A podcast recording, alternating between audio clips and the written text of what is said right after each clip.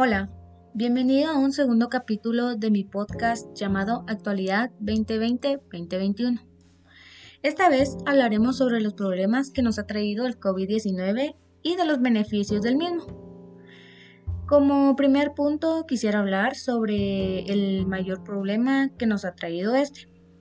A mi pensar, siento que Guatemala, solo cuando inició la pandemia, había estado súper cuidadoso con, con no infectarse e incluso con juntarse con personas y con sus propios familiares. Poco a poco pasó el tiempo y siento que desde que el presidente de la República, o sea, Alejandro Yamatei, liberó el país, todo el mundo empezó a salir de sus casas e incluso, por ejemplo, se miraban y se miran aún personas que van por la calle sin usar mascarilla cosa que no debería ser así, la verdad.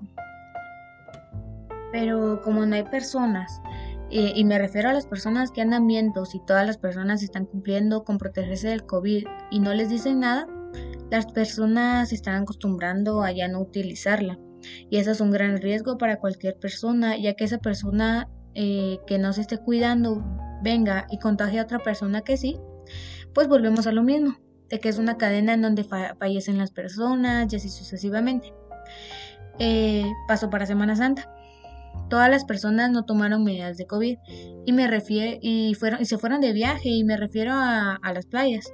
Obviamente no fueron todas las personas porque sí existen personas que sí, que sí tomaron seguridad sobre ellas y a mi pensar está mal que las personas no utilizan mascarilla y que no pueden tener conciencia por nuestro planeta. Cambiando ya a los beneficios, a principio de la pandemia, ya que muchas personas no estaban por las calles, el nivel de basura bajó demasiado, ya que las personas llegaron al punto en donde empezaron a ahorrar y se volvieron ecológicos. Eh, otra cosa que me llamó la atención a principios de la pandemia fue que los supermercados estaban súper vacíos, ya que las personas empezaron a comprar comida en exceso, eh, cosas útiles para la casa y o sea, no está mal, solo que no dejaban cosas para las personas que de verdad lo necesitaban. El toque de queda. El toque de queda para mí estaba súper bien, ya que las personas salían, pero a tal hora ya no tenían que haber personas andando en las calles.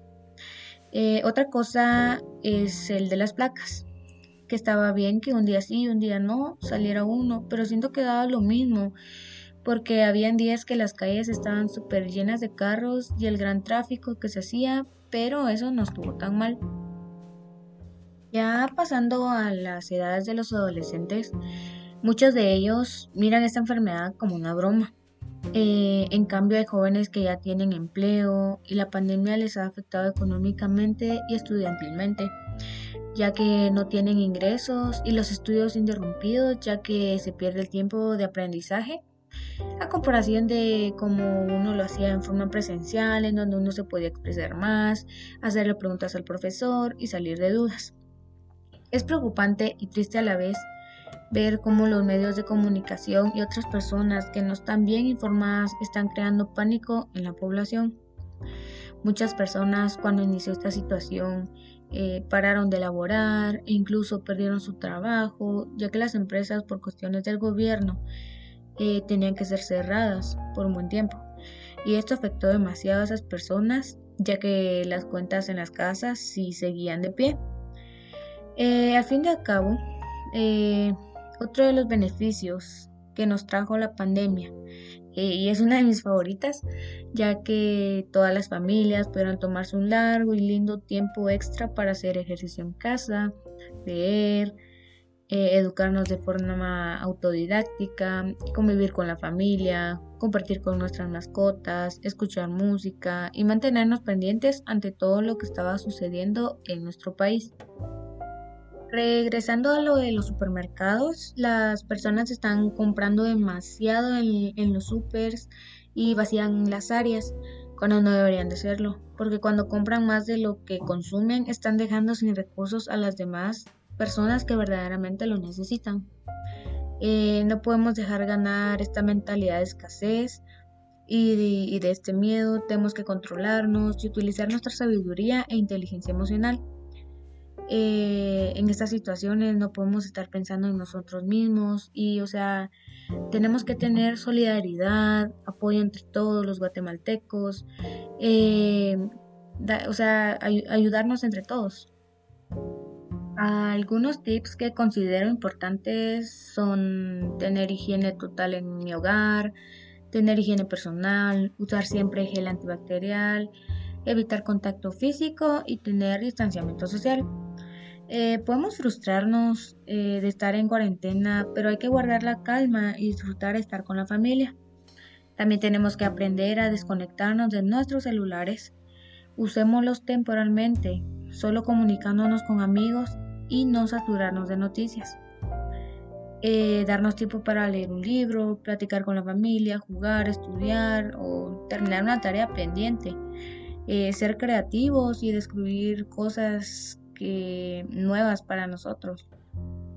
Eh, lo único que me afecta este tiempo de prevención es en mis estudios, ya que, no estamos, ya, no, ya que nos estamos atrasando mucho e imagino que cuando regresemos nos van a dar más trabajo para reponer lo que perdimos junto a lo que nos corresponde ver y eso me, me sofoca porque será mucho contenido.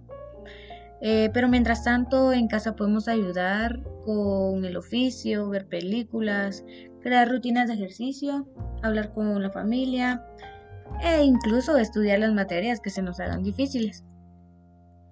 Esta situación nos remarca la importancia que tiene el tiempo de calidad con las personas a nuestro alrededor pues ahora con la tecnología es muy fácil olvidarnos de lo valioso de un abrazo, de una sonrisa y de compartir con los que están a nuestro alrededor y familiares. También opino que todos podemos disminuir esta situación. Eh, pues no se trata de un juego o de una cifra más, se trata de la vida de muchas personas, no solo a nivel nacional, sino que también a nivel mundial. Eh, personas que se encuentran padeciendo una enfermedad que vino para quedarse, y que nos recuerda que debemos de ser solidarios con todos aquellos que están padeciendo la enfermedad y también los que se encuentran más vulnerables. En realidad me duele ver el egoísmo de muchas empresas que pueden operar con sus empleados permaneciéndolos en casa, eh, pues no se dan cuenta de su irresponsabilidad eh, que puede cobrar muchas vidas.